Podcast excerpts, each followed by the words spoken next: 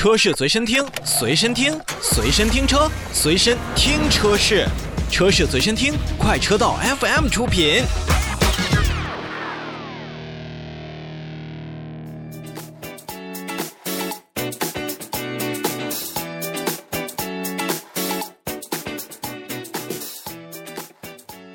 来看召回，首先我们看哈雷戴维森。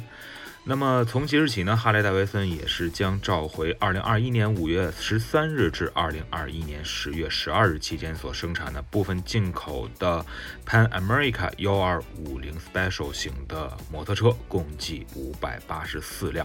那么本次召回范围内的车型呢，是由于乘客的座椅的手持把手，就是连接底座安装位置的这个内部螺纹是存在缺陷的，那么会导致把手容易。被从